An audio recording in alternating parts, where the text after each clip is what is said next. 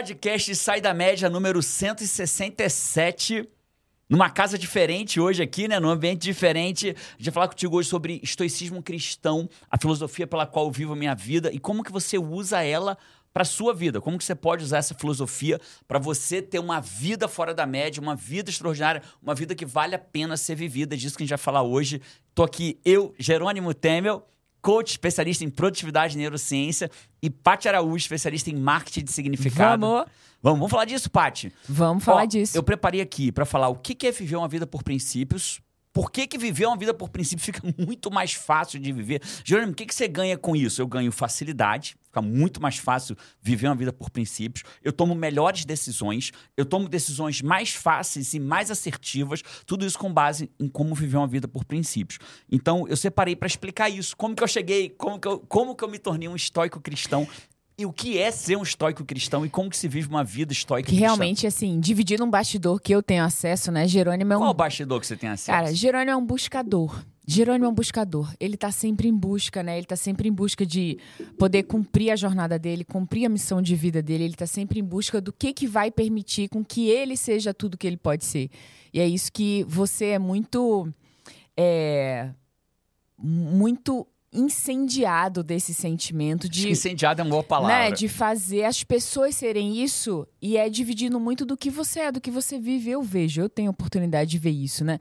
E a sua, você é um buscador Inquieto, assim, com, né? inquieto, Desde com todas a as gente, forças. 18 anos que a gente se conhece, há 18 anos eu busco. E quando a pessoa chega nesse momento de dizer que vive por uma filosofia e qual é essa filosofia, isso é resultado e é o é o resultado de uma busca longa, de uma e longa. inquietação longa, assim, até, até que Jerônimo achou esse lugar. E a gente achou que nada mais justo do que dividir isso aqui, né, com os fives, no nosso podcast Sai da Média, onde as pessoas buscam ser fora eu acho da legal você média. trazer isso, Paty, porque assim, né? A gente sempre se pergunta: ah, vamos criar um tema instigante para ter mais audiência. E esse tema, ele é um tema, na minha visão, ultra instigante, mas não atrai. Então a gente falou assim, cara, quem vai querer ver isso? O Five. O Acho que o Five. Five ele vai querer saber mais sobre como eu vivo a minha vida, como a minha família vem buscando viver a vida. E a gente vai falar um pouco sobre isso. Mas eu queria começar sobre princípios. E o primeiro princípio que eu queria trazer é de pra gente entender o que que é um princípio. Cara, é assim, ó. A gente na vida, a gente toma um monte de decisão na vida, Five. Um monte de decisão na vida. E o nosso cérebro, ele vai meio que catalogando os nossos tipos de decisão para criar uma lógica naquele processo de decisão. Só que tem algumas pessoas que passam a vida sem lógica e toda hora que tem que decidir, tem que decidir tudo de novo. A Paty tem um mentorado na mentoria dela de marketing digital que ele tem um princípio. Qual o princípio dele? Não faça negócio com pessoas de bermuda e chinelo. Cara, é simples, né? É simples. Ele vai e faz assim, cara, eu não faço negócio com pessoas de bermuda e chinelo. Ah, isso é preconceito. Não, isso não é preconceito, isso é uma escolha dele. Ah, mas tem gente de bermuda e chinelo que é, provavelmente seria bom de fazer negócio. É possível, mas na visão dele, se o cara ainda não teve sucesso e tá de bermuda e chinelo, é porque o cara não tem pegada pra ter sucesso. E se ele já teve e tá de bermuda e chinelo, é porque ele não quer mais nada da vida e também não faz negócio. Aí, Jerônimo, mas ele pode deixar de fazer? Pode. Mas na vida, ao longo da vida dele, ele tem. É mais fácil ele tomar decisão. Na minha vida, por exemplo, lá em casa, um princípio que a gente. Nossa família vive por ele, né? Que é o seguinte princípio: se falou, Faça. faça. Isso é um princípio. Eu lembro de João e Carol, eles brigavam entre eles, né? Aí o João. A, a Carol queria brincar com o João, aí o João virava e falava assim: Não quero, Carol, não quero brincar. O João, é, o João tem um perfil mais analista, né? Um perfil muito é, intimista. Ele, se ele deixar. Melhor lugar do mundo pro João. Em casa. E dentro de casa. No quarto dele. Pronto. de- E dentro do quarto dele, na cadeira do, do videogame ou na cama dele. São João é melhores- a criança que fala, e agora adolescente, né? Que, mas quando ele era criança, ele dizia assim: Mãe, por que, que nas férias os meus amigos ficam em casa? Por que, que eu tenho que viajar? Cara, só. João, Por pelo que, que eu tenho que ir pra Deus. Disney? É. Por que, que eu tenho que sair de casa, né? Então, esse é o João. E a Carol virava pra ele e falava assim: João, vamos brincar? Aí o João falava: Não, não quero. Ela falava: Zoão, né? Nessa Zoão. época. Zoão, vamos brincar? Não quero. É, aí ela: Ah, vamos. Aí Carol tem uma- um dom. Que chama o dom da insistência. Tem. Ela é insistente. E tem argumento. Ela é insistente e tem argumento. Com bons argumentos, E tá, ela tá, dá tá. trabalho. Aí, aí o João falava: Tá bom, Carol, eu vou, mas agora não. Que horas? Ele dizia duas horas. Aí dava duas horas, Carol ia lá, bora, João, duas horas. Ah, não quero mais não, Carol. Aí vinham os dois para mim pro tribunal, né? É. Vinha o tribunal. Aí Carol vinha, acusava o João, fazia acusação. O João combinou comigo, não sei o que. O João, tá não sei o que, combinou, não quer vir agora, falou que não vai mais. Eu, aí eu falava, João, você combinou? Combinei, pai. Então, se falou, Faça. Faça. Entende, Five? Isso é um princípio de vida. Então é fácil viver a vida sobre isso. Ah, Jerônimo, mas você fala e faz tudo da sua vida? Claro que não. Ninguém fala e faz tudo na sua vida. Mas quando você tem um princípio, facilita o processo de decisão. Ah, Jerônimo, e quando eu não quiser fazer? Então não fala, pô. Se você não quer fazer, não fala. É simples assim. Se falou, faça. Não quer fazer, não fala. E quando você começa a treinar esse princípio na tua vida, olha que interessante, ó. Quando eu começo a treinar esse princípio na minha vida, o que, que eu tenho? Facilidade. Ah, vamos correr amanhã? Não, não tô afim, então não vou falar que vou. Porque se eu falar que vou, eu vou. Né? Hoje de manhã a gente está aqui gravando esse podcast aqui no, no Somcast aqui do Sérgio. A gente veio para cá gravar o podcast aqui, né? E a gente marcou e eu falei, cara, amanhã eu vou acordar às seis e vou malhar. E eu acordei às seis e malhei. E a gente acordou, malhou, 8 horas da manhã, pegou o carro, veio para cá, estamos gravando, vou sair daqui, vou gravar um outro podcast como convidado num podcast de outra pessoa e vou fazer o que eu fiz. A Paty virou para mim e falou assim: amanhã eu não malho. Por quê? Se não quer falar, se não quer malhar, então não fale. Foi o que ela fez. Falou: amanhã eu não malho. Pronto. Olha, olha, isso é uma filosofia, percebe? Agora, cada vez que você vira para você e fala assim: amanhã eu vou malhar também. Aí chega de manhã e não malha, Sabe o que acontece? Você está treinando o teu cérebro. Que você negocia. Que você negocia, né? E a gente, eu sei que vai vir uma frase aí, eu vou repetir ela antes daquilo, porque lembra, né, Five? Todo podcast você vai pegando as frases que chamam a tua atenção e vai botando no comentário que a Paty pega depois as frases que mais chamaram e a atenção. Pra cá. E uma das que foram muito fortes no último podcast, eu vou repetir agora, porque a indisciplina, ela é uma excelente negociadora. E ela é tão inteligente que ela não negocia com a tua força de vontade, ela negocia com a tua mediocridade. Então, quanto mais você tem uma vida em que você aceita a a negociação da indisciplina com a sua mediocridade, sabe quem vai ganhar? A indisciplina. Então você precisa treinar a filosofia que você quer ver a tua vida, seja ela qual for. Então eu trouxe dois exemplos aqui para ficar claro que é um princípio. Acho que ficou, né, Paty? Incrível. E vou só com complementar com uma coisa, vai. né? Um, é, tomar decisão cansa. Tomar decisão cansa, né? Você fica primeiro que ninguém quer tomar com uma evidência decisão científica, tá? Primeiro cansa que ninguém quer tomar científica. uma decisão ruim. Então você fica pensando para não tomar uma decisão ruim, você tem que ir lá, tal. Isso toma energia, né? E o princípio é um macro estratégico. Uma vez que você tem aquilo ali, as outras coisas seguiam por aquilo. É isso. E muitas vezes você ao tomar uma decisão, tipo um princípio, se falou, faça. Então se eu falei, não vou negociar. Se eu vou, se eu realmente vou, se eu falo que não vou, cara, tá decidido. Eu falei, eu vou. Pronto. Então você toma na sua vida milhares de coisas se tornam já decididas pelo princípio que faz sentido que você é rege isso. a sua vida. E aí, né? quando você fala assim, ah, mas eu falo e não faço, porque você está falando algo grande demais. Você precisa entender um conceito que o fa se falou faça precisa começar pelas pequenas coisas. A gente tem uma comunidade, chama Comunidade no Comando, que é um grupo de pessoas que eu treino eles para eles falarem e fazer. Eles se tornam pessoas que sabem o que querem e fazem o que tem que ser feito. Aliás, você me pergunta assim. Superpoder, né? Superpoder. Super Jerônimo, que superpoder você quer pra tua vida? Ah, se não for o superpoder de ser invisível, de atravessar a parede, um superpoder real, saber o que eu quero e fazer o que tem que ser feito. Qualquer ser humano que sabe o que quer e faz o que tem que ser feito, alcança o resultado. Aí eu quero emagrecer 20 quilos até é, janeiro de 2024 e faz o que tem que ser feito, você vai emagrecer. É Ponto. É louco, né? Porque isso que você falou, isso, exatamente isso que você falou. Cara, é, ah, eu quero emagrecer 20 quilos, ah, eu quero. A gente consegue realizar aquilo que a gente quiser realizar. Mas parece de fato um superpoder. Parece que não está na nossa mão emagrecer os 20 quilos ou conseguir Sai alguma da dívida, coisa. Passar no concurso, virar um investidor, Passa... juntar Exato. 100 mil reais. Parece que não está na nossa mão. Parece que é quase uma loteria de tão difícil. Na verdade, está na nossa mão. Mas precisa desse poder que na nossa realidade do mundo de hoje se tornou um superpoder, que é falar e fazer. Porque esse superpoder faz as coisas de fato acontecerem na sua vida, né? É isso. Mas Jerônimo sempre foi assim? Não. Porque antigamente, quando eu dizia assim, amanhã eu vou caçar para dar alimento para minha família, o que estava em risco era a minha vida. Então eu ia e fazia. Não tinha escolha. Não tinha escolha. No momento que passou a ter escolha, aí a gente começou a ter que negociar, né? E a negociação ela é cruel, porque eu vou ter que negociar um desejo futuro contra um prazer imediato. Aí vem a merda.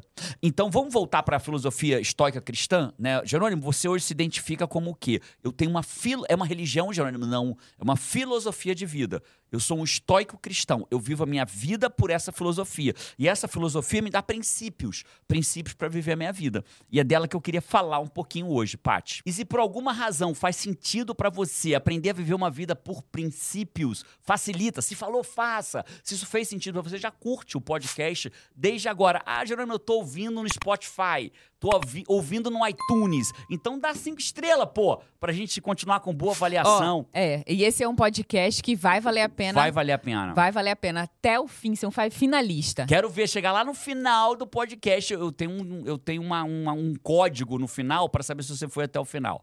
Bora continuar. Então vamos falar disso agora. Vamos. Eu já falei em alguns podcasts anteriores, quem vem ouvindo, tem uns.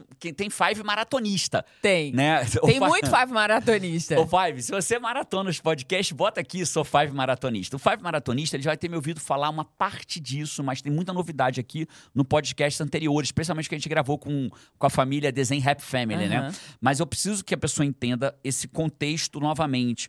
No começo da minha vida, eu era um cara alienado.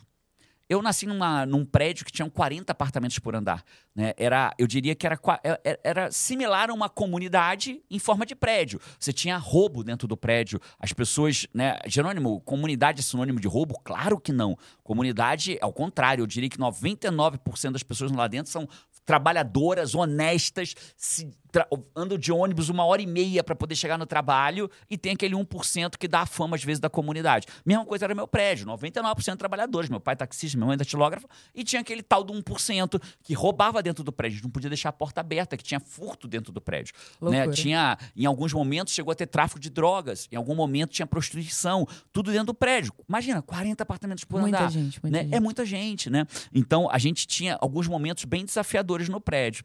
E ali eu era um alienado em termos de espiritualidade, de filosofia de vida. Eu só vivia a vida. Eu era o, o típico na média.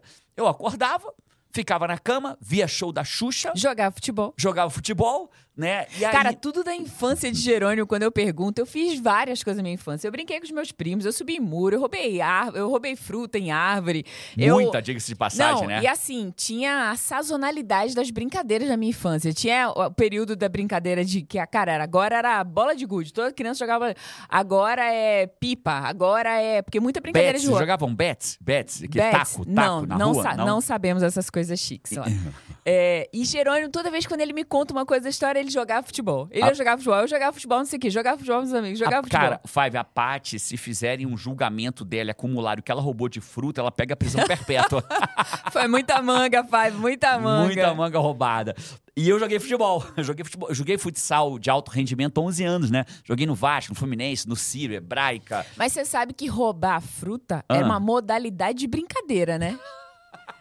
É, era uma modalidade. Tá As crianças, a gente dizia assim, cara, vamos, vamos roubar fruta, tal, não sei o quê. Uma vez, só fugindo um, um pequeno desvio para a curiosidade dos curiosos aqui. Cara, a gente pegou e a gente tava no carnaval, juntou a família assim. E aí, cara, um monte de primo e tal, não sei o quê. E aí a gente saiu, né? Vamos fazer trilha tal. E aí nisso a gente vai, pega coco, pega não sei o quê. Aí teve uma hora que a gente achou um monte de pezinho de coco baixinho, pequenininho, assim, sabe? Tipo, tamanho da gente, dava pra pegar com a mão, assim. Ah, mas a gente com pegou coco? com, Com coco, coco? carregado. Aí a gente pegou coco Nem tal. sabia que existia isso. Aí a gente, um, co um coqueiranãozinho. Aí a gente pegou um monte de coco, sentou assim, perto do lugar dos coqueiros e tal. É, aí meus primos começaram a tentar abrir alguma coisa, um coco, alguma coisa lá, não sei o que. Cara, daqui a pouco a gente viu que a gente sentou na frente da casa do dono. Mas era uma casa assim, era, era muita árvore, mato, não sei o quê. Um na frente, Roubaram os coquinhos e tal. sei lá, 200 metros assim, tinha a casa do cara. Daqui a pouco o cara entra, abre a porta, começa a xingar. Meus primos deixaram tudo lá, a gente saiu correndo feito doido. Maneiro, maneiro. É isso, Paty. Se fosse presa e acumulasse os coco, manga, caju da a pena vida... seria longa. A pena seria prisão perpétua fácil. Naquele momento eu era um alienado, Paty. Aí eu cresci numa escola católica. Porque foi assim, né? Meu pai me colocou numa, numa escola pública. Só que quando ele foi nessa escola pública, era uma escola pública muito desafiadora. Muito desafiadora, com briga, gangue e tal. Quando ele chegou, ele falou, cara. Aí ele juntou a família, a família dividia, tio Zé, o, o doutor Caran, tio Zé, tia Elma, amo vocês, né? O tio Zé já não fisicamente aqui, eles ajudaram meu pai a pagar, eles foram meus padrinhos, a pagar uma escola particular, foi o que deu, e eu estudei numa escola no Rio de Janeiro chamada Imaculada Conceição, uma escola em Botafogo, ali na praia de Botafogo, né? Era o esforço da vida dos meus pais, era conseguir pagar aquela escola particular para mim. Ela não era uma escola topo, mas era uma escola particular que dava uma estrutura para as crianças, né? Muito boa, te- honro muito. essa- Estudei 11 anos ali, né, naquela escola. E ali era uma igreja, era uma escola católica. E ali eu tive o primeiro contato com o catolicismo, só que foi um contato frio. Foi um contato assim, fazia parte da escola você, se, bat- você se batizar, fazia parte da escola, para quem não tiver sido ainda. Eu já Primeira tinha comunhão, sido, fazia a primeira comunhão. Se conf- Eu lembro do meu primeira confissão. Né? Como eu era um menino bonzinho, e eu era bonzinho, acredita, Paty, que eu era bonzinho? Eu acredito. Eu era bonzinho, eu quase não tive punição. E eu falei tudo pro padre, as besteiras, tudo que eu fazia, né? E aí ele me deu acho que três Ave Maria e um Pai Nosso, uma parada assim. Eu falei, aí eu perguntava pros meus amigos, ah, ele me deu uns 30 Pai Nosso. falei, porra! Né? Então eu era um menino bonzinho, assim, no geral, né? Jogava futebol e ia pra escola, basicamente, né? E aí, naquele momento, eu fiz o que tinha que fazer porque era a rotina. Até que em algum momento eu fui convidado a fazer parte do encontro jovem da Igreja Católica. E aí, que tocava na banda tal. E ali eu tive um contato maior com a religião propriamente dita. E ali eu me enquadrei na religião católica.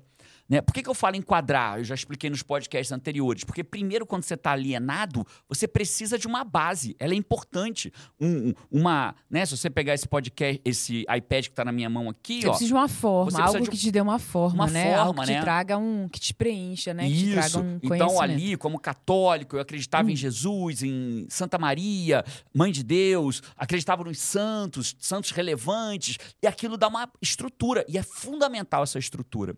E aí chegou uma hora que aquela estrutura ali, aquela estrutura da Igreja Católica não me atendia mais. Eu precisava de algo mais, eu precisava de um Deus mais mais quente, sabe? Parecia que o, gre- o Deus católico, que é o mesmo, mas ele parecia um Deus mais distante, mais frio, mais repete que tá naquela tradição. Isso, cara, Five, ah, você já está falando mal da Igreja Católica? Não, eu sou grato à Igreja Católica, né? E ali eu conheci uma, estava num, morava em Brasília e conheci uma célula da Igreja Batista.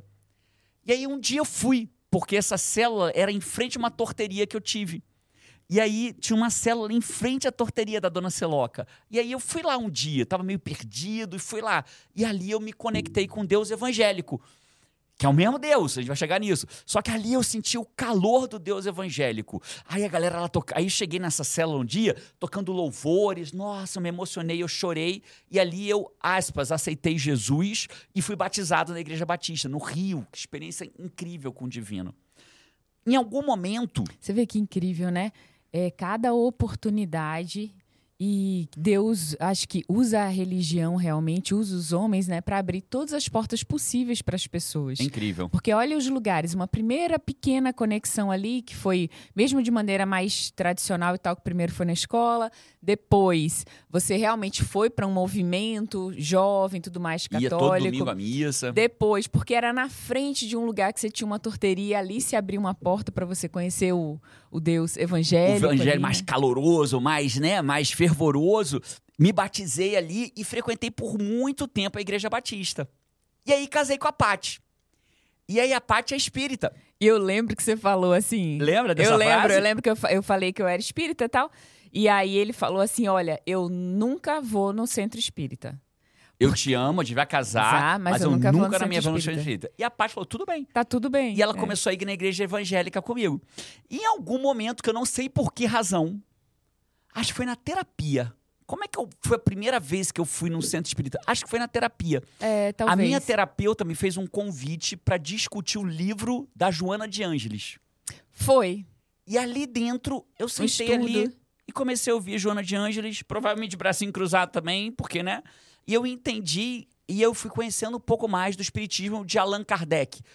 É, o espírita, ele não fala espírita de Allan Kardec. Tô falando isso para quem não é. Uhum. E tudo isso foram enquadramentos relevantíssimos para minha vida. Eu me enquadrei na igreja católica, eu me enquadrei na igreja evangélica, Todos foram incríveis. E depois, quando eu conheci o Espiritismo e fui no centro espírita e, e vi que não era o que eu imagino. O que, que a gente imagina no centro espírita para quem não é espírita, Fenômeno, né? essas Fenômenos. coisas, né? É, é... É por isso até que o espírita de Allan Kardec, Aham. né, kardecista, ele fala assim que é espírita kardecista, porque é isso, você quando vai ao centro você assiste uma palestra e tal, não existe esse ambiente de fenômenos em todo lugar, né? Isso. E aí ali eu conheci, e ali aconteceu um efeito.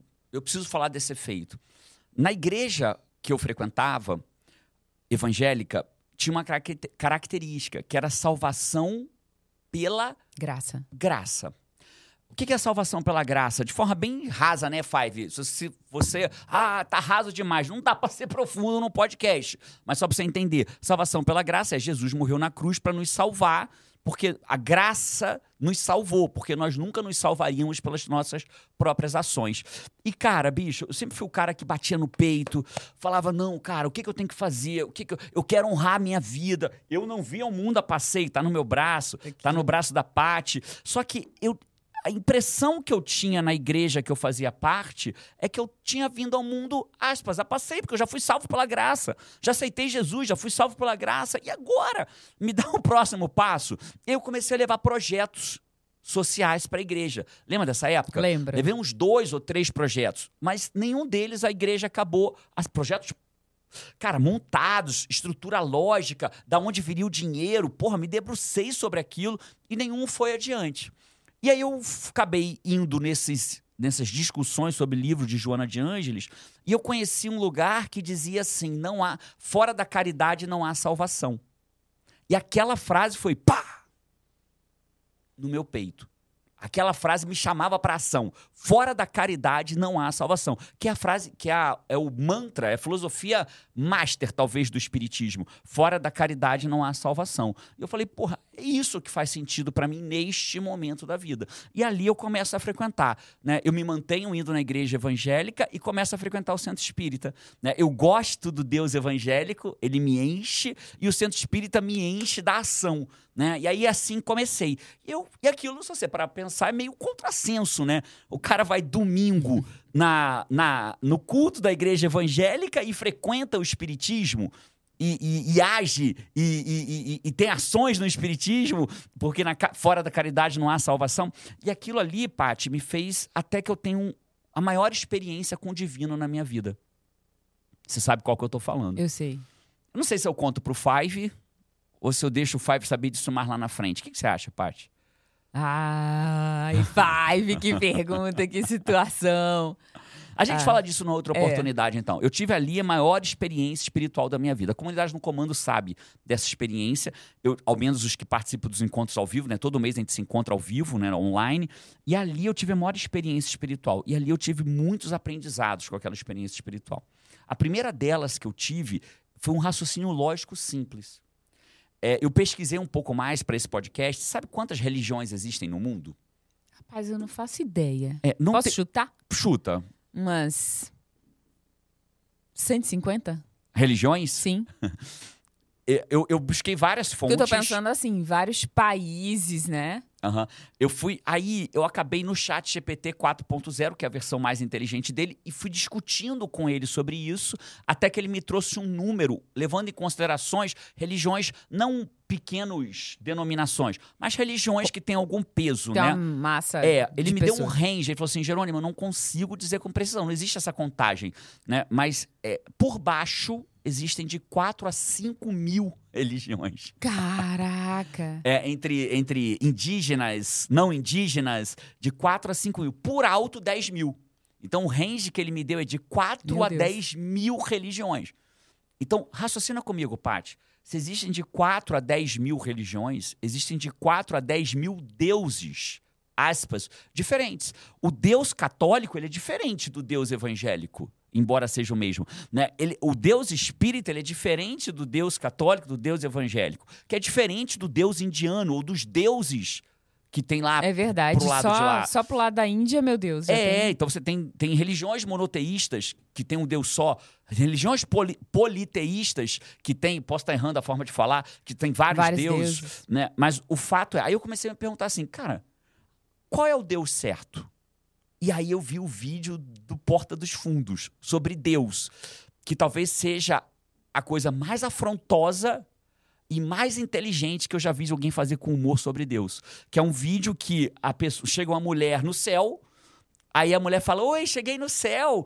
Aí o, o cara que tá no céu vira e fala assim: Ah, ela vai entrar no céu. Não, não, não, você não vai entrar, não. Como não? Eu fui, frequentei a igreja, eu fiz tudo que a minha igreja fez a vida inteira. Mas você se ferrou, porque você escolheu a religião errada.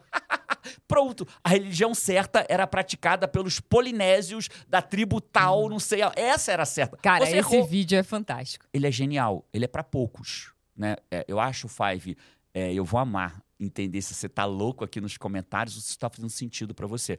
Porque é muito difícil uma pessoa ultra enquadrada conseguir se desenquadrar pra entender o que a gente tá falando. Pra sequer É, ouvir mesmo, É, né? porque as pessoas odeiam verdades que abalam as suas ilusões. E aqui a gente vai falar de muitas verdades que abalam muitas ilusões. Então, nessa lógica, Paty, o que, que aconteceu ali? Eu falei, cara, sim. Aí é, é, o, né, e ele fala: ah, você se ferrou. Madre Teresa, você tinha que ver Madre Teresa de Calcutá quando chegou aqui. Ela achou que ia entrar no céu, mas escolheu a religião errada. É claro que o vídeo é uma comédia, né? A Claro. gente não tá dizendo que a gente concorda com o Não, vídeo, mas muito pelo existe- contrário. Isso é o oposto. A crítica do vídeo é, cara, como que você pode, de forma racional, acreditar que se a pessoa não praticar a tua religião, ela não vai para o céu? Quem disse que a tua é a certa? Nós somos tão egocentrados que entre 5 mil religiões, a gente tem a certeza que a nossa é a certa É. né? E que o cara que não está na nossa religião, ele vai para o inferno, ou ele recusou Jesus. Um budista vai para o inferno porque recusou Jesus. Eu apresentei Jesus para um budista, mas ele não quis. Só que às vezes o budista passa a vida, aquele budista passa a vida fazendo bem e aquele cristão passa a vida ainda aos domingos na igreja pedir. Né? E o budismo passa, e o budista passa a vida, não estou dizendo que são, vê, é uma comparação de dois elementos, né? Vão ter budistas que não fazem nada e cristãos que fazem muito. Vão ter cristãos que não fazem nada e budistas que fazem muito. A questão é qual a sua conduta na vida. Na vida. Na vida. E aí, naquele momento, Paty, eu entendi uma coisa, né? Que tem o, o Deus polinésio, o Deus católico, o Deus espírita, o Deus blá blá blá, o Deus blá blá blá. E são vários potinhos que a gente luta para botar Deus naqueles potinhos. Só que Deus, olha como é que ele é tão maravilhoso, né? Ele se permite ter a cara do espiritismo. Ele se permite ter a cara do evangélico. Ele se permite ter a cara do católico. Para quê? Para que todo mundo conheça alguma face dele. Para que se conecte com ele, mesmo que de forma enquadrada e limitada. E aí, quando você conhece um Deus enquadrado, você se identifica. E alguns vão passar a vida deles ali, católicos, evangélicos, E, e que espíritas. aquela religião vai trazer uma incrível conduta para aquela pessoa, para aquela certeza. família, Com certeza. Para pessoas... aquela comunidade. Isso. Aí as pessoas me perguntam, Jerônimo, qual é a religião certa, na tua opinião? A certa que faz você evoluir. Essa é a certa. Eu também acho né? isso. Porque, por exemplo, eu evoluí muito no catolicismo. Ela foi certa pra mim por muitos anos. Chegou um ponto que eu não evoluía mais. E aí eu tive que ir para a igreja evangélica. E a igreja evangélica foi certa pra mim por muitos anos. Porque nela eu evoluí. E em algum momento não evoluía mais. A graça já não me bastava. E aí o espiritismo, nossa, me serviu maravilhosamente bem. Não há salvação fo- n- é, fora da caridade, não há salvação. Cara, E eu entendo que você fala sobre a salvação pela graça, eu sei que a discussão não é essa, mas é, é um parênteses aqui, né? Eu sei que nós somos imperfeitos. E por mais que a gente tente nessa vida, a gente não vai chegar ao merecimento de, de vamos dizer assim, ser salvo, ir para um lugar bom, porque a gente mereceu a um ponto de entrar pelo nosso próprio mérito. E não é isso que a gente defende, nem que Jerônimo tá falando aqui. Eu tenho que ser, não é sobre ser salvo pelo seu próprio mérito, porque você não será. Você não será, porque Nesta somos vida nesta não vida será. não será, porque somos imperfeitos. Então existe o olhar, o amor, a generosidade e a graça de Deus. isso é incrível. Só que existe, existe a toda a palavra de Jesus é um levanta-te e anda. Existe atuação nisso. Sempre. Atuação.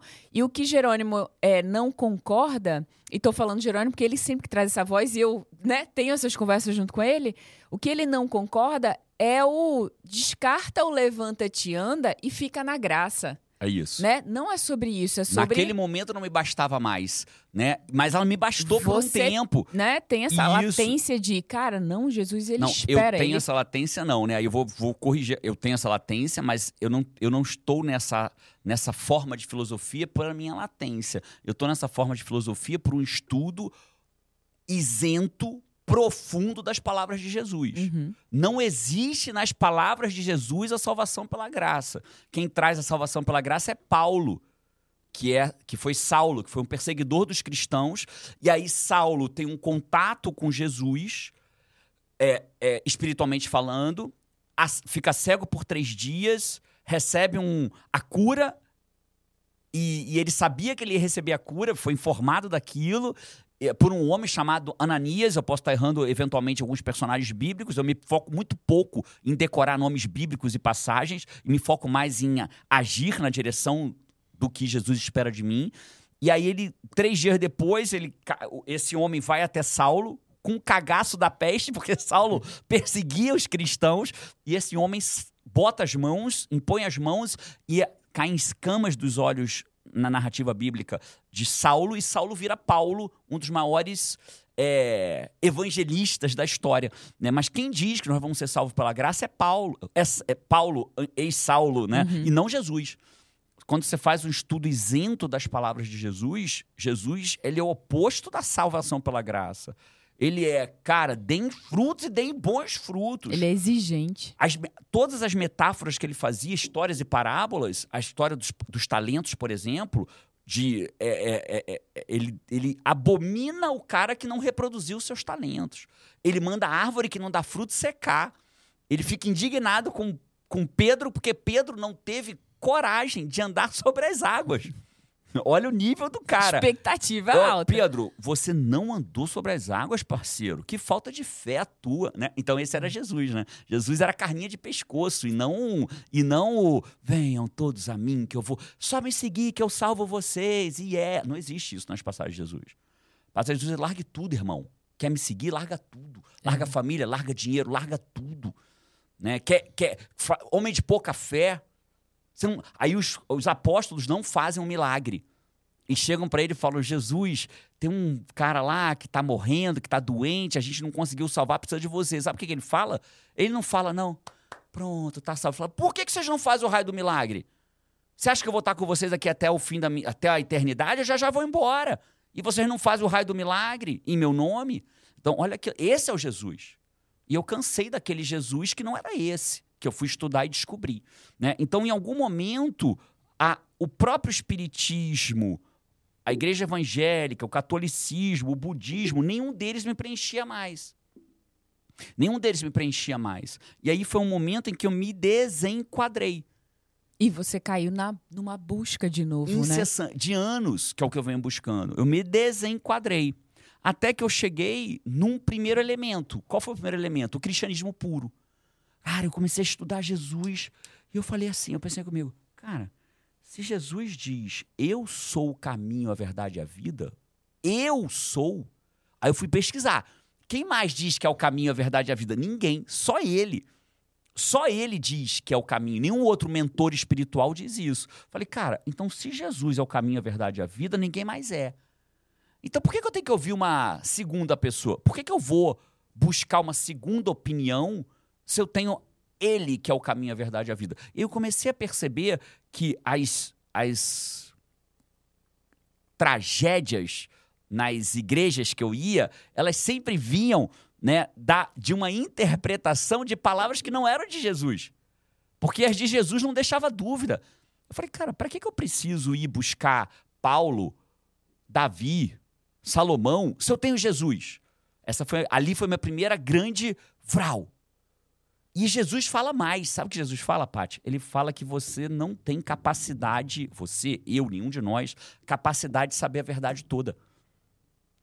Nós somos muito crianças para saber toda a verdade. Com toda certeza, a gente não tem a maturidade suficiente para receber todo o conhecimento ainda, né? Na nossa Isso. E aí, existência. nessa lógica, eu entendi o seguinte, e ele, mas ele completa: conhecerás a verdade e a verdade vos libertará.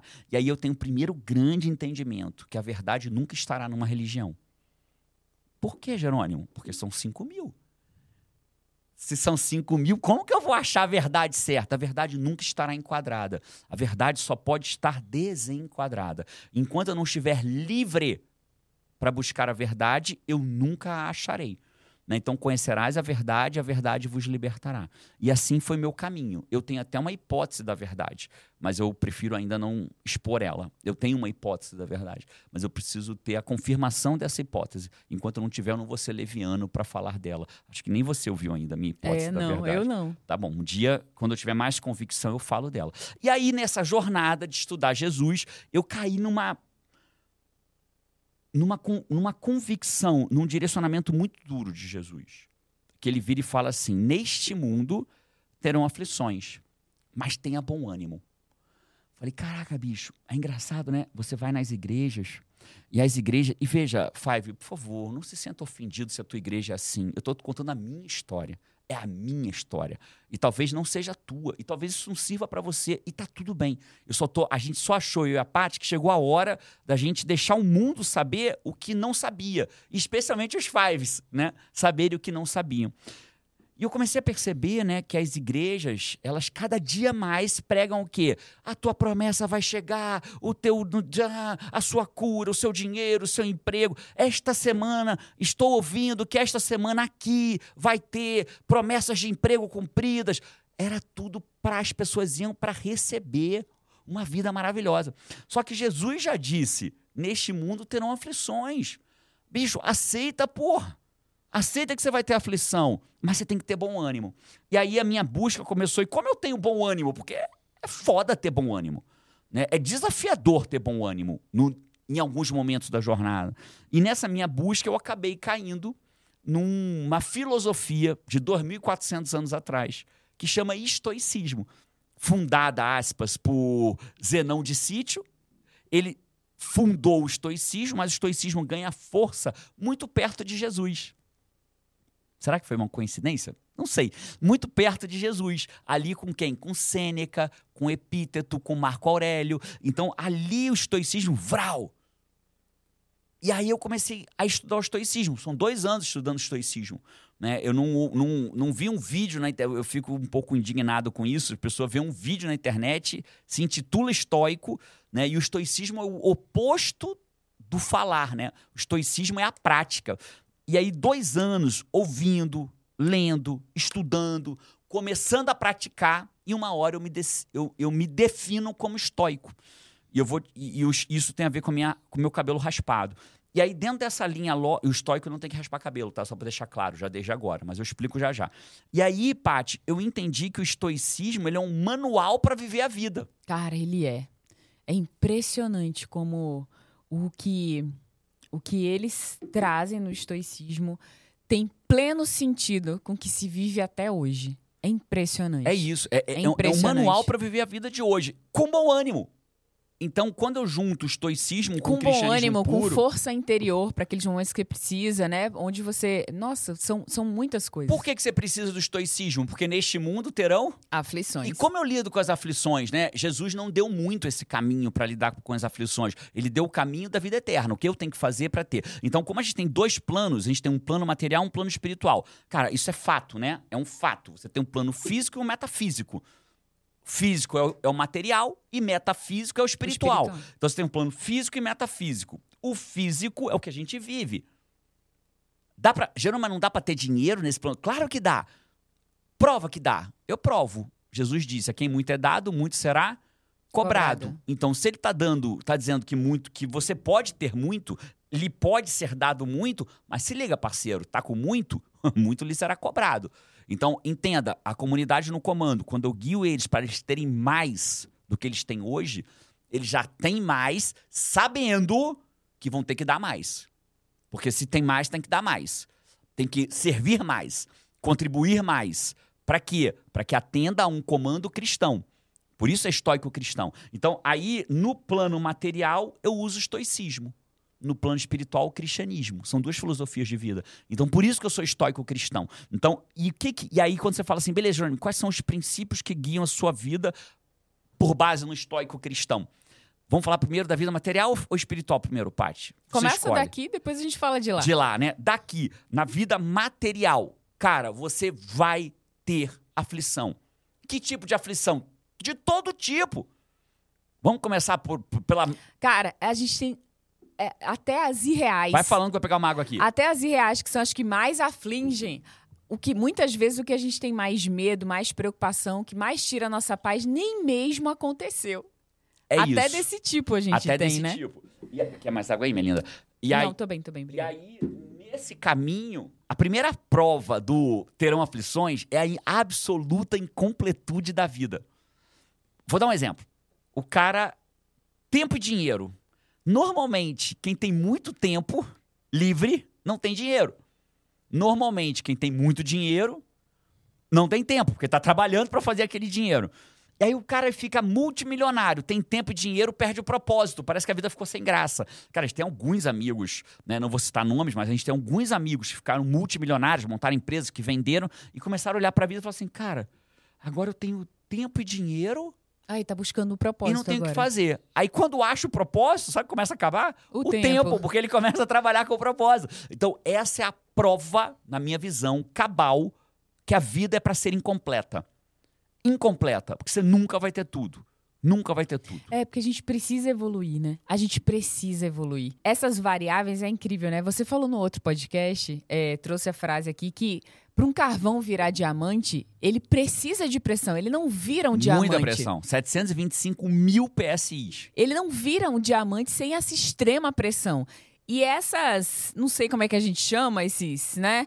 É, essa tríade Essa aí, incompletude essa da vida. incompletude nos faz permanecer num ecossistema onde é necessária a evolução. O tempo inteiro. O tempo inteiro, porque a gente- você é lapidado. É na, é na adversidade que você é lapidado. É na adversidade que você vai, que você se torna mais forte, né? Certeza, certeza. Na alegria você comemora, na tristeza você evolui, no desafio você evolui. Ninguém fica forte na alegria. Na alegria você celebra, né? Eu lembro quando a gente teve filhos gêmeos, João e Carol, a gente, a gente, a gente, pô, cara, a gente sentiu muita falta de família. A gente morava no Espírito Santo, tinha os nossos primos lá, o Danilo e a Bianca, mas eles com a vida deles, a gente ele também com filho pequeno. Então cada um cuidando da sua vida, desafiador, não tinha família, não tinha pai, não tinha mãe, não tinha tio, não tinha tia, avó, não tinha ninguém por perto né? E a gente decidiu mudar para perto de família, que a gente queria que o João e Carol tivesse referência familiar. E a gente mudou para Recife, para perto da família da Pati. Cara, a família da Pati é minha família. Eu amo vocês, família da Pati, minha família. É minha família. Eu sento com eles igual, às vezes até mais do que com a minha própria família, né? Eu amo eles. E lá em Recife, a gente encontrou família, mas teve um problema. Perdemos qualidade de vida, porque Recife é uma cidade com muito povo maravilhoso, né? Pernambucano maravilhoso, nordestino como todo, mas o pernambucano em si, que é onde a gente morou, incrível. Só que o trânsito era desesperador. Eu demorava uma hora e meia para chegar no meu trabalho, literalmente. E uma hora e meia para voltar. Eram três horas por dia dentro de um carro, todos os dias. Entregava meus filhos dormindo para babá, sete da manhã, recebia eles dormindo às sete horas da noite. Era um piquititinho, né? E aí eu não, não tinha tempo para minha vida, eu não vivia. Né? Sete, oito da noite quando eu chegava em casa. E ali a gente, não a gente viu, achou família, mas perdeu qualidade de A vida. gente perdeu qualidade de contato com a- o nosso próprio núcleo. Eu né? e Paty, a gente tomava café da manhã junto, almoçava junto, jantava junto, ia almoçar em casa com o João e Carol. E ali a gente perdeu tudo. Em cinco meses que a gente morou lá, almoçou junto duas É. Completude vezes. da vida. a incompletude da vida. Então, nesse mundo terão aflições. Então, eu uso o estoicismo para isso. Como que eu uso? Né? Então, o estoicismo tem alguns princípios básicos. O primeiro deles é uma pessoa estoica de verdade que pratica o estoicismo, como eu vou guiar a comunidade no comando, né? eu tenho que ser muito íntegro com isso. Na comunidade no comando, antes eu guiava eles através de 21 princípios, que eram os 21 princípios que eu escolhi para guiar a minha vida. Se falou, faça, né? 21 princípios. Quando eu me entendi estoico cristão, a partir agora é, de janeiro de 2024, a gente migra a filosofia de vida da comunidade no comando para ter uma filosofia estoica cristã. Então a CNC vira uma comunidade estoica cristã que vai viver a vida por esses princípios. Então quais são os dois principais que eu guio? a Já comecei, na verdade, né? Tô botando janeiro, porque é quando a troca definitiva vai ser feita, mas eles já estão sendo guiados por essa filosofia de vida. Então, por exemplo, é, o, o- um estoico de verdade, ele tem duas características: autodisciplina e aceitação. Então, o que, que é autodisciplina? O nome já diz, né? É falar e fazer. Se falou, Faça. faça. Né? Então, a gente até comenta lá em casa que se você acredita em outras vidas ou não, não importa, mas se você acreditar em outras vidas, a Paty fala o tempo inteiro, meu lindo, você foi estoico. Porque antes da gente estudar o estoicismo, 90% do meu discurso era estoico, eu não sabia. E você não sabia. As minhas convicções, dos meus discursos eram estoicos, eu não sabia. A gente foi ler um livro recentemente, é, que foi A Arte de Viver, acho que foi o último que a gente está lendo agora. Eu já li, mas estou lendo de novo com a Paty. Cara, surreal. Até de vida É extraordinária ele é. fala. De, É impressionante, de é tudo. impressionante. É impressionante. É como se fosse um reencontro. É como se fosse um é como se fosse um reencontro. É forte nesse nível. É isso. E aí, para fechar essa lógica, então a autodisciplina tá no nome. Né? Eu, eu falar e fazer, ser autodisciplinado, não permitir que a indisciplina negocie com a minha mediocridade. Eu afasto elas para que a minha força de vontade tenha força de agir. E aceitação? Aceitação é, é, é o que está claro dentro do estoicismo, que é aceitar aquilo que você não pode controlar e focar naquilo que está no seu comando. Daí, comunidade no comando. Aceitar o que está no seu comando. Eu entendi que na vida, antes mesmo de ser estoico cristão, eu entendi que na vida, ou você está no comando ou está sendo comandado, para tudo. Ou você está no comando do dinheiro, ou está sendo comandado pelo dinheiro. Fato. Ou eu comando o dinheiro ou o dinheiro me comanda. Não é ter. Entenda? Tem gente que é multimilionário e é comandado pelo dinheiro. Não importa o quanto ele faz dinheiro, ele quer mais, quer mais, não doa, não, não compartilha, não conduz, não gera valor, não faz diferença na vida das pessoas. Então, autodisciplina e aceitação. É isso que um estoico faz. E aí a gente tem quatro virtudes principais que a gente vive a nossa vida. Aí não dá para aprofundar, é longa, a- mas a linha lógica da, da parte estoica da filosofia de vida é essa. Eu estou o tempo inteiro praticando autodisciplina e aceitação. Autodisciplina e aceitação. né? Vou dar um exemplo. É, hoje é terça-feira, quinta-feira agora eu vou fazer um... é, Essa gravação está sendo feita numa terça-feira e na quinta-feira, daqui a dois dias, eu vou fazer um check-up. E check-up sempre foi um desafio absurdo para mim. Porque eu sempre tive muito medo de ter alguma doença, de aparecer. Cara, eu sou saudável, eu corro, As eu malho. aflições das coisas. Neste que mundo terão aflições. Muitas vezes, a maioria delas não existem. Não existem, mas eu tenho muita agonia de fazer check-up. Eu demoro muito a fazer um check-up. E finalmente eu consigo, né? Talvez você vá até perceber, né, Paty? Que a gente tá dois dias. Eu fico. Não fico três. Eu não fico no dia agoniado, eu fico no mês agoniado. Né? E já estamos há dois dias de check-up e eu tô bem. É né? verdade. Eu tô bem. Porque é a aceitação do que eu não sei o que eu tenho. O que eu tenho não tá no meu comando. Não ter nada ou ter alguma coisa não tá no meu comando, não tá no meu controle. Mas acordar cedo e malhar, melhorar minha alimentação, isso tá no meu comando. Vou dar um outro exemplo. Não tá no meu comando se a Paty vai deixar de me amar. Mas tá no meu comando eu ser o melhor marido que ela vai ter na vida dela. Porque ela nunca vai ter um marido melhor que eu. Não vai. Isso tá no meu comando, entendeu? Então, às vezes, as pessoas, a pessoa pensa, Jerônimo, como é que eu lido com os ciúmes? Assim. Porque o ciúme é o quê? Possessão. É o medo de perder outra pessoa. Porque ciúme é. E se ela. E se a minha mulher, o meu marido, namorado, namorada, companheiro, companheira, ficar com outra pessoa? Isso é o ciúme, né? É o medo que a pessoa fique. Isso é possessão. Isso não tá no teu controle, parceiro. Que tá no teu controle é você ser o melhor marido, mulher, companheiro, companheira, filho, mãe, pai, do que você pode ser no teu mundo. Então foca nessa merda, porra. E para de ter foco no, no que o outro pode fazer. Ah, mas e se o outro fizer? Quem perdeu é o outro. Vai ter fila querendo o melhor marido do mundo, a melhor mulher do mundo. Vai ter fila. Agora, pra ciumento, cri-cri, não tem ninguém na fila de espera. É, é senha, número um. Porque não tem fila de espera pra ciumento É chato, verdade. ciumenta É chata. Pra marido fora da média, que faz diferença, que é companheiro, que tá ali presente. Pra mulher companheira presente, tem fila, parceiro. Se a tua te perder, o teu te perder, problema é dele, vai ter fila. O número tá no 1 milhão 332 e a senha é 3 ainda. Vai ter muita gente esperando. Então, isso é viver a vida com aceitação. Pegou? Focar naquilo que está no seu Comando. comando. Perfeito. Estoicismo, tá claro, Paty? Estoicismo tá claro. Aí agora a gente vai começar. a falar do. É rápido também. Eu vou, eu vou rapidamente passar pelo o que, que é ser a parte cristão do estoico cristão. Cara, antes de você ir pra segunda parte, eu queria chamar os comentários do Five. aqui. Justo, pô. Agora não tem minha mesa aqui, então eu vou fazer um barulhinho aqui.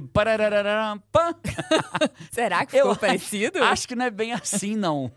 Esse barulho me lembrou muito o nosso barulhinho, não, mas valeu a intenção. Ó, eu, eu queria começar, antes dos comentários do Five, começar pela frase, porque você já até trouxe a frase que eu separei. O Marcelo Moraes, ele trouxe a frase. A Isa Silveira também, a mesma frase. Repetiu. Várias pessoas falaram, né? A indisciplina é uma excelente negociadora. Ela não negocia com a sua força de vontade, ela negocia com a sua mediocridade. E é fato. Cara, olha o perigo disso, né? Obrigado pelo excelente conteúdo. Estou há um mês acompanhando vocês e ouço enquanto estou correndo pela manhã. Que massa, Marcelo, que massa. Já trouxe a frase, então, e agora eu vou para os comentários do Five. Eu trouxe os comentários dos cinco mitos sobre ser uma pessoa disciplinada, que foi o podcast 164 E que foi a gente bem massa gravou. esse podcast. Se você não assistiu, assiste lá, porque, cara, tem muito mito sobre ser disciplinado. O primeiro deles é: a pessoa nasce disciplinada ou adquire disciplina? E aí, Tem Jerônimo fez uma. Um, ele, ele foi trazendo e me colocou para que eu votasse se é mito Foi muito legal. Se é verdade, eu ia podendo marcar pontos ou não, né? Se eu marcasse todos os pontos, pra quem não assistiu, Ela teria. insiste que ela marcou cinco. Eu teria cinco pontos, o que de fato eu tive, mas não me deram, porque você sabe que. é, E o os- Five? Você buscou o que, que o Five deu? Se ele te deu os, Os pontos não? árbitros nem sempre, né, São acertam justos. no julgamento. Então, Eu vou querer é- saber o resultado dos árbitros, Cara. tá? Só pra saber. Você não ia nem falar disso, tá, Paty? Se eu não trouxesse. Não, tá? não ia não, imagina. Inclusive, eu trouxe o comentário aqui da Tatiane Trindade. E ela colocou aqui: a Paty merece cinco estrelas. Ela é ótima. Ah, para. me divirto para, muito. Para, para, A Lilian falou o seguinte: a disciplina começa quando a motivação acaba. A Paty merece cinco GT. Bora Para, arredondar para. essa nota Não, pra não, cima. para, Amo para. vocês. Eu vou embora daqui. Então, esses já foram alguns dos vários comentários dizendo que tinha um que falou assim: a Paty merece five. Que assim, nada de Não, vai, vai. 4,8. Caraca, vai. Eu fui lançar meu livro aqui em São Paulo, né? Vocês são incríveis, fizeram volta na Não, Paulista. va- mas peraí. Não, calma, eu preciso falar disso aqui. Aí, o, o, o cara da livraria lá, Drummond, falou que a gente só, nós five, só perdemos pro padre Marcelo Rossi. Que foi o único que fez mais fila que a gente. Tirando o padre Marcelo Rossi, a gente foi a maior fila da história da livraria. Vocês são incríveis, Five. Incríveis. Aí a Paty lança o mesmo. raio de um desafio pro cara ir pra lá de ca- botar um crachá de Five. Five de ca... Five não, five de carteirinha. Five de carteirinha. Vocês não foram de carteirinha, Five? Não houve essa mulher, não, Five. Vocês são malucos, Five. Nesse Os Five terão, são terão lindos. aflições. Os Five são malucos, são lindos. E os Five são justos, Ah. tá? Justiça. Eu vou um querer ler depois. E, e os que falaram que não mereceu os cinco? Tá, não você tinha, trouxe? não tinha desse tipo de comentário. Tá certo. Se tivesse, realmente eu teria trazido, certo. mas até então não tinha. Tá certo. É, comentário aqui da Luciana Machado falou: Somos um milhão. Tinham vários também comemorando. Somos um milhão. Fiz um ano de Five e amo. Escuta até o final. Que massa, Luciana. A Dani Pereira falou o seguinte: ó, disciplina é aquilo que você precisa ter. Desculpa. Disciplina é aquilo que você precisa ter para fazer algo que ainda não se tornou um hábito. É Vou isso. guardar isso para sempre. Perfeito. Foi uma quando, outra frase E quando vira um trouxe. hábito, você precisa não mais de disciplina. Precisa só de preservar aquele hábito. Isso é muito bom, né, cara? As pessoas falam, ai, pro resto da vida, Jerônimo, eu vou ter que me esforçar pra fazer tal coisa. Não, quando Uma vira um, hábito, um hábito. Né? Escovar dente, você teve que se esforçar. Você pode até não lembrar. Cara, mas qual criança que você não dá Nenhuma, trabalho? Dizer, já escovou o dente? Ah, Tô- a escova Não. mal, o dente fica inflamado, gengiva inflama. Uma- Hoje você dá trabalho? Espero que não, né, Five? Né? Se, se, se você dá trabalho para escovar o dente numa adulta, você não deve ter mais dente nenhum. Então já facilitou tua vida. né? O fato é, virou hábito. Então as coisas viram hábito. Aí é só tratar para não perder. É isso. Ó, o comentário aqui do Leonardo Alves, ele falou: Fala, Paty GT. Sou five in a million. A Paty Que merecia um. isso, hein? A Paty merecia aqui, eu achei até, ó. A Paty merecia um 5, não um 4.8. Ah, para, Tá? Five. Para, Five. Ouço vocês fazendo tudo. Não sei se posso me considerar um multitarefas por isso. Sempre achei que fazer mais de uma coisa ao mesmo tempo era aumento de produtividade. A partir de agora, eu vou fazer uma coisa por vez. Parabéns. Do início ao fim. Five que termina. No, no máximo, vou Só fazer. termina o- quando acaba. No máximo, vou fazer ouvindo o podcast Sai da Média. Sou um irregular, casado com uma vespertina. Acordo cedo com energia para mudar o mundo, durante o dia me esgoto. Mas acabo o dia, me, acabo o dia, Com mais energia de novo. me recarrego e termino podendo correr uma maratona com minha filha. Gratidão por ter achado vocês. Animal. Cara, e sobre multitarefa, ouvir podcast ao mesmo tempo, é assim, ó. Se o que você tá falando não demanda atenção, você pode ocupar um segundo canal. Então, por exemplo, se você está caminhando ou correndo, tá tudo bem você ouvir um podcast, porque você está ocupando um segundo canal. Agora, por exemplo, se você está escrevendo um e-mail, fazendo um relatório, alguma coisa e bota o podcast para ouvir, aí não, porque você está dividindo o seu espaço atencional, que chama, que, que é a capacidade de prestar atenção no teu cérebro. Então, pensa assim, ó, o cérebro cabe uma bola dessa. Se você encaixa duas, alguma coisa vai ficar de fora. Ou você vai perder uma parte do podcast, ou você vai perder uma parte do que você está fazendo. Aí não. Então, aonde que são excelentes lugares para ouvir podcast? No trânsito, caminhando, correndo, é, é, só assistindo, na televisão, trocar Instagram, Rios, por ouvir um podcast, tudo isso é muito bom. Beleza? Aí vale a pena. No metrô, no transporte e tudo mais. Show, pegou aí dica extra pra você, Leonardo. Ó, e a Mari Pitzer, ela falou o seguinte: Lavando roupa, lavando louça. é, fazendo a faxina. Coisas que não demandam atenção. A disciplina começa quando a É, foi motivação. um delay da peste essa minha frase, né? Parece que, tipo assim, aonde, de onde ele tirou isso, né? A sua Wi-Fi desse lado da mesa tá É, o conectando. Wi-Fi pegou mais. Vamos ver o sinal foi, do- tipo do assim, seu um lado da negócio, mesa aí. ficou carregando loading, aí tamo... Ó, o comentário aqui da Mari Pitzer, ela falou: A disciplina começa quando a motivação acaba. Marcou na alma, CNC e Five finalista. Uau!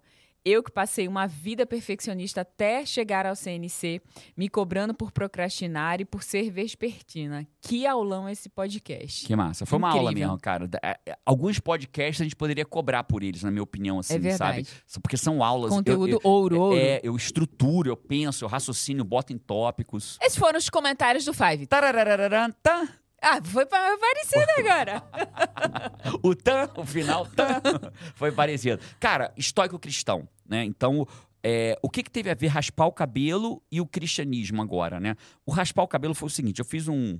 Eu passei por uma experiência que eu me auto-coloquei nela. Não estou propondo que você faça five, né? Eu, eu tenho uma longa jornada de desenvolvimento pessoal, uma longa jornada de autodisciplina, uma longa jornada de experimentos feitos comigo mesmo para fazer isso, beleza? Fiz com o apoio da minha família no ambiente seguro. Eu fiquei três dias vendados. Existe um experimento chamado, uma experiência chamada Dark Room que é o quarto escuro, né, que as pessoas entram numa caverna, em algum lugar, monitorados, e ficam lá de três a sete dias. Né? E lá o que acontece com o teu corpo? Quando não tem luz, primeiro o teu corpo nada acontece, mas depois de um tempo ele fica meio zoado. Que é um termo técnico da Bagunçado. neurociência, né? Fica meio zoado nos neurotransmissores, na melatonina. Então, a tua melatonina. Como é que funciona, né? Quando tá nascendo o dia, ó, você vai gerando cortisol, adrenalina, pra você ficar ligado, começar teu dia. Quando vai escurecendo, vai diminuindo a produção de cortisol e vai aumentando a de melatonina, que é para você aprofundar no sono. Tanto que na farmácia, as pessoas que têm dificuldade de dormir, às vezes compram melatonina, né, para poder ter um sono mais profundo, mais adequado. Você, em tese, não precisaria, se você, fora se você tiver um distúrbio, você precisaria o quê? Ter a casa mais escura, parar de ficar na telinha até a última hora de dormir. Então eu fiquei três dias completamente no escuro. E nesses três dias eu tomei, sei lá, nota. Eu peguei um caderno, estava quase vazio e tomei ele inteiro de insights. Foi engraçado que aí Gerônimo percebeu que ele já estava vendado e ele percebeu que ele precisava ter uma forma de salvar os insights. É, onde que, eu, onde que eu vou notar meus insights? Só que ele fosse, por exemplo, se ele fosse falar pra mim, era uma coisa que ia ter um delay, porque eu tava fazendo, eu tava vivendo a Vivendo vida, a né? vida. É, e ele tava lá, é, então, se ele precisasse de mim, a gente pensou, pensou como é que faria pra gravar. Mas é engraçado, né, quando você tira um, um, Um canal sensorial, um canal né? sensorial, que aí, certo, mas pra gravar ele precisa enxergar, pra apertar ali o botão. A gente não tava preparado pra aquilo, né? E aí teve uma hora que o Jerônimo falou: deixa eu ver, me pega um caderno e deixa eu ver o, se a minha letra fica minimamente legível pra eu ler depois. E aí eu peguei um caderno, ele já tava vendado, e aí ele escreveu, fiz até. Fiz poucos. Poucos stories, assim, só um, um ou outro. E esse foi um dos que eu fiz nesse momento, que ele escreveu. A letra dele ficou incrivelmente legível. Algumas subindo, algumas descendo. Algumas eu escrevi dois insights, uma por cima da outra, porque eu me perdi no, Perdeu na folhas. página, né? Porque ele Algumas fez ficaram em assim, cara, eu escrevo uma por página, né? Porque aí, pum, aí tinha aquela coisinha que. Um elásticozinho, a fita, fitinha do caderno, né? né? Que marca onde tá. E aí eu dei a é primeira o método folha que eu branca. usei? Eu te falei, não. Não Tinham- sei. O meu caderninho tinha duas folhas, dois, dois negocinhos de marcar, né? Du- duas tirinhas de marcar. Quando eu botava as duas, é porque eu tinha as duas folhas em branco. Aham. Aí eu podia escrever na esquerda e na direita. Quando eu já tinha escrito na esquerda e só tinha da direita, eu tirava uma fitinha e deixava só Nossa. uma. Aí quando eu abria, eu via uma fita, então só podia escrever na direita. Você tudo cria um método, Método, já, né? né? Aí, organizar. aí eu fiquei assim, desse jeito, pra incrível. poder. Às vezes eu me confundia, esquecia de botar, aí eu escrevia um por cima do outro. Aham. Às vezes pulava uma folha em branco, mas foi um caderno inteiro de folhas anotadas ali de insights. Por quê? Você diminui a. a- você, né, eu gosto muito da do pensamento, né? Às vezes, as pessoas às vezes falam assim, eu mesmo já disse isso algumas vezes, Deus não fala comigo, Deus parou de falar comigo. Eu prefiro a ideia de que ele fala o tempo inteiro a gente que não escuta, porque tá tão distraído né? Tá tão distraído com as distrações do mundo que a gente não percebe. Então, quando você se venda, o que que surge ali? Surge um- um- a diminuição brutal das distrações. E aí veio o quê? Uma brutalidade de insights, né? Então, e aí nesse meu processo, o que que eu percebi? Eu percebi que eu estava me tornando vaidoso demais. Lembra da autodisciplina, do estoicismo? Então, a autodisciplina, ela também tem relação com você não permitir que os desejos do mundo ganhem de você. né? Os desejos do mundo. Então, por exemplo, é, vestir camisa preta e branca é uma linha minimalista, mas ao mesmo tempo me impede só preta e só branca. Ontem eu tava na. Eu não sei se foi na reserva ou na Ering. Acho que na Ering. Cara, uma camiseta linda, né? Porque quando você só usa preto e branco. aí Tem eu umas camisas que eu vejo lindas, aí eu penso assim, não, às vezes dá vontade de comprar pra você, mas você não É isso. Então, usa, e tá né? tudo bem que a pessoa tenha. O ser estoico não é andar só de preto e branco, você vai entender agora. Só que eu comecei a entrar numa, numa noia de que, cara, é só pegar, só fazer stories do meu lado mais bonito. Né, só fazer, pô, não, Paty, não pega aqui, que aqui eu pareço mais velho. Cara, peraí, eu fiquei barrigudo nessa foto e eu entrei numa noia que é a noia das redes sociais, a noia dos números, das curtidas, do não sei o quê. E, e durante o momento ali que eu tava vendado, aquilo veio muito forte em mim. Aí lembra, autodisciplina? O que é autodisciplina? É quem comanda quem. Né, Se a comida tá me comandando, eu não estou sendo autodisciplinado. Se eu comando a comida, eu tô sendo disciplinado, autodisciplinado. Então a vaidade estava me comandando. E naquele momento, vendado, eu fui tateando, fui até o banheiro, achei o meu barbeador, né, de, de que faça que eu diminua minha barba, achei meu barbeador e sentei no box do chuveiro do banheiro. E fiquei ali uns 10 minutos, Paty. Botava na cabeça, tirava, sem ter coragem, porque foi um ritual de passagem para mim, né? E alguma hora eu liguei ele e passei. E passei e, e raspei minha cabeça. Você imagina a beleza que ficou raspando a cabeça vendado, né? Mas eu raspei. Naquele momento, para mim, foi a minha. Foi o que é o batismo nas águas, onde eu me virei cristão, foi o meu batismo no estoicismo. Você não precisa raspar o cabeça, Five, para virar estoico. Mas eu entendo que você precisa ter um. Assim como a gente se batiza, que é um ritual de entrada no mundo cristão, a gente precisa ter algo que é uma libertação do que nos aprisiona. Aquilo foi uma libertação do que me aprisiona. né? Agora, talvez a parte mais interessante é que eu pedi, Pati, me- depois. Não, primeiro ele foi, me chamou, ele tava, a porta do quarto tava fechada, e aí, antes de eu abrir, ele fechou, ele impediu que eu entrasse assim e falou assim: Eu preciso da sua ajuda. Não, Não sei se quanta assusta." bagunça, não se assusta, não sei quanta bagunça eu fiz, eu não tô vendo. Eu preciso que você me ajude a terminar o que eu comecei. Caraca, eu não tinha ideia do que que era, né? Aí, quando eu vi. Não vou nem perguntar o que passou pela tua cabeça, É, aí bichinha. quando eu vi, ele tava com. Metade com Metade raspado. raspado e tal. E aí eu fui terminar Aí eu pedi de pra. Paty me ajudar. Aí ela errou o número da máquina. Não é que errou, a máquina eu travou. Não, eu não errei o número da máquina, eu nunca tinha usado a máquina. Eu Aham. não errei o número. Eu comecei, e aí eu Foi fui, e foi funcionando, e foi tudo certo. E eu confiei cegamente na máquina. Fui passando Ah, não, tranquilo. isso, ali foi bem. Aí eu tava percebendo, eu batia, mas tava acumulando muito cabelo na máquina.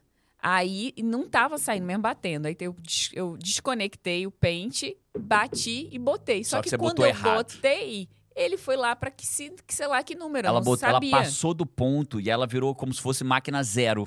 E aí, É, quando... alguma. Aí, o primeiro que eu botei aqui atrás, assim, quando eu fiz assim, Só que meu vai, Deus. ela não botou um pedacinho, senão ela foi, deixa eu ver. Aí, eita, eita, eita. Só que ela foi o eita dela, foi. Eita, foi quase o cabelo inteiro, fez uma faixa.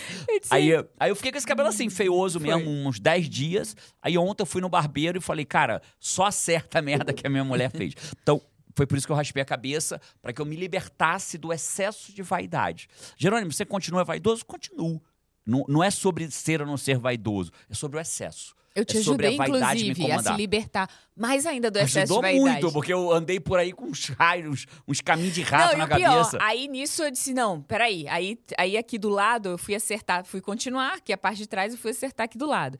Aí nisso eu disse assim, ó, eu vou pegar o número que tá aqui e vou aumentar uns três pra ter certeza Que de aumentou. que aumentou, porque, meu lindo, você não tá entendendo. O negócio muito. Aí peguei e fiz aqui do lado. Quando eu fiz aqui do lado, fiz, vum, cortou um monte de um novo. monte de Só que ela cortou um monte de novo de vrum, até aqui em cima, de novo. É porque uma passada já, Já faz, faz, né? né? Eu disse assim, meu Deus, eu não sei usar esse negócio. Enfim. E aí, Pati, sobre o cristão, eu vou trazer um princípio maior, que é o que rege a minha vida hoje. E é um princípio tão desafiador de ser cumprido que as pessoas não aceitam. De tão desafiador que é. Só que ele é um princípio que resolve quase todas as dúvidas da tua vida. Que é o seguinte princípio: eu me vejo morrendo. Um dia, né, todos nós vamos morrer, que bom, acaba esse plano material, a gente se liberta desse corpo, vai para o mundo espiritual. E aí eu fico imaginando eu chegando lá de lá e ter o RH de Deus comigo. O RH de Deus tem lá uma pasta e fala: nome, Jerônimo Temer, eu achei você. Jerônimo Temer, vamos ver o que você fez ao longo da tua vida. Então eu gosto de imaginar que as coisas que eu faço, o que, que Jesus diria? Naquilo que eu fiz. Ele me daria dois tapinhas na escola e falar, porra, Jerônimo, parabéns por aquilo. Ou ele diria, porra, Jerônimo. Então, a minha, a minha medida é, Jesus teria orgulho ou decepção comigo? Né? E isso é desafiador. Eu, esses dias, trouxe nos stories é, alguns temas complexos. Né? Por exemplo, eu pedi para o Five me perguntar, Vamos testar aqui, Five, o princípio. Me faz perguntas complexas. Aí, primeira pergunta que veio, foi a primeira e foi múltiplas, assim. Homossexuais na igreja. Homossexuais na igreja. E a gente tem igreja que a gente sabe que o pastor impede o homossexual de entrar. Não, você não é bem-vindo aqui na minha igreja. Né? Aí a pergunta é simples. Eu não quero. Eu, não vou dar minha opinião. Ou posso até dar, mas a pergunta é muito simples. É, Jesus vai pegar esse pastor e vai dizer para ele: parabéns, hein? Tô orgulhoso de você. Se impediu que os homossexuais entrassem na igreja. Ou Jesus vai falar assim: pô, pastor, acho que você não entendeu a minha mensagem. Né, pelo amor de Deus. Né? E isso vale para todas as minorias. Né? Então, a linha lógica é sempre essa. E sempre tem algumas pessoas que dizem: é, não, Jesus já fica orgulhoso de não permitir que os homossexuais entrem na igreja. É, eu entendo e eu respeito se ele realmente pensar isso. E é óbvio que eu não penso isso, né? Mas, na minha visão, esse pastor ele vai ouvir um, um sonoro de Jesus. Porra, pastor, tem certeza que você entendeu o que eu ensinei? Né? Agora, quando você vai para o cara que diz que Jesus vai ficar orgulhoso do pastor, eu fico com uma dúvida. Se o cara realmente acredita que Jesus vai ficar orgulhoso, ou ele é tão enquadrado que ele responde pelo que ele acredita e o que o pastor enquadrou ele. Porque esse é o desafio de buscar, descobrir, descobrir a verdade, a verdade vos libertará.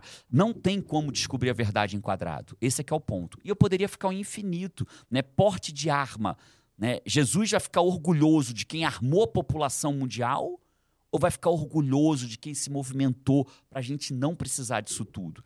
Né? É muito fácil É, ver fica isso. muito claro, né? né? Muito, Fica claro, muito claro. né? Fica muito claro. Então, isso, isso é uma busca permanente. Aí o cara fala, não, porque tem que armar a população. Eu entendo que tem muitos argumentos positivos a favor de armar a população. Muitos mesmo. São argumentos que eu falo assim, caraca, faz sentido isso. Né? Em várias as direções. Eu mesmo, durante toda a minha juventude, sabe qual era a minha teoria? Que só ia acabar a violência o dia que um ladrão puxasse uma arma num ônibus e os 45 passageiros puxassem outra de volta para ele. Eu dizia isso. Né? Aí a minha pergunta é, agora, hoje é, Jesus ficaria orgulhoso de mim? Né? Esse é o ponto, né? Então, não sei, talvez você fale, ficaria de matar um bandido? Não é o que a gente viu ao longo da jornada, né? Então, é isso que eu penso. Então, o que, que eu faço para ser um cristão? Eu me pergunto, Jesus teria orgulho ou não de mim? Né? Jerônimo, mas qual é o teu ba- balizar do orgulho? Jesus também deu o balizar para isso. Ele disse assim, ele disse duas coisas que para mim são as minhas grandes metas de vida.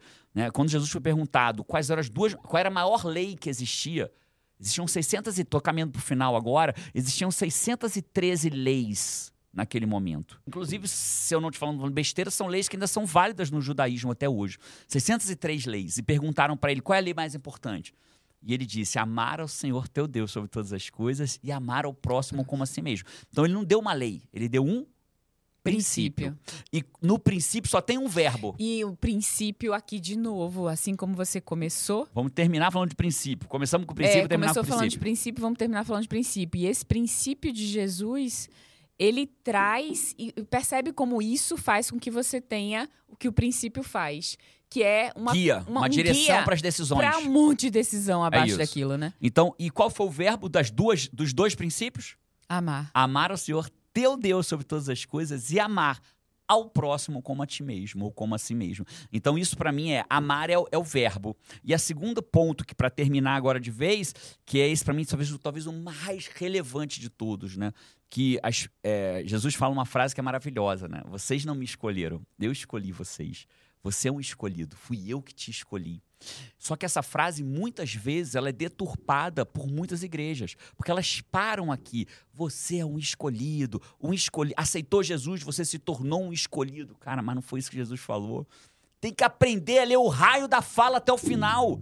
Sabe o que Jesus falou? O que, que ele falou? Eu te escolho. Você não me escolheu, eu que te escolhi para dar bons frutos e frutos perene. Então, olha que doido. Caraca, como pode? Igrejas pararem na escolha e não falarem o que é a maior missão de Jesus. Eu te escolhi para dar frutos e bons e perenes. Então, mais uma Faz vez. toda a diferença. Toda. Faz toda a diferença. Toda! Então eu vou viver a minha vida, é a comunidade no comando, vai viver a vida deles para dar bons frutos e frutos perenes e frutos permanentes. Todo mês a gente vai tirar parte do lucro da comunidade no comando e fazer uma ação que dê frutos. Todo mês. Somos muitos. Somos muitos.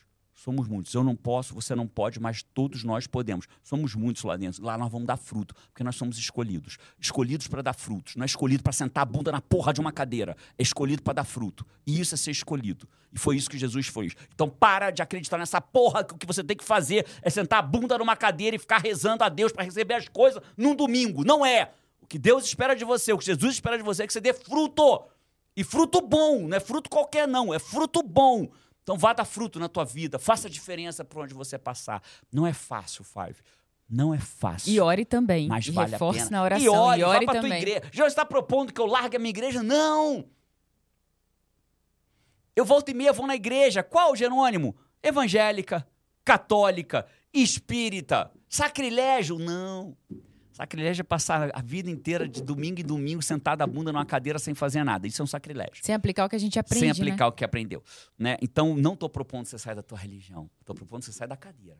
Estou propondo que você gere frutos. Por onde você passar, gere frutos. Como que eu gero, Jerônimo? Das formas mais simples. Né? Na comunidade no comando, a gente arruma a nossa mesa quando termina no restaurante. Cara, tem garçom, a gente no Espírito Santo, um garçom deu dois passos para trás e Aplaudiu aplaudiu a vez. gente. Falou, Nossa, nunca vi alguém fazer isso. Né? A gente foi num restaurante aqui nos Estados Unidos, no Canvas, aí o, o garçom, aqui não, né? Lá, que a gente está em São Paulo agora, É. no Canvas, e aí o, o garçom falou, o, o maître falou, o gerente falou, você sabe Você que vocês sabe não que você não precisa precisam fazer fazer isso." isso. Falou, eu sei, mas a gente é diferente.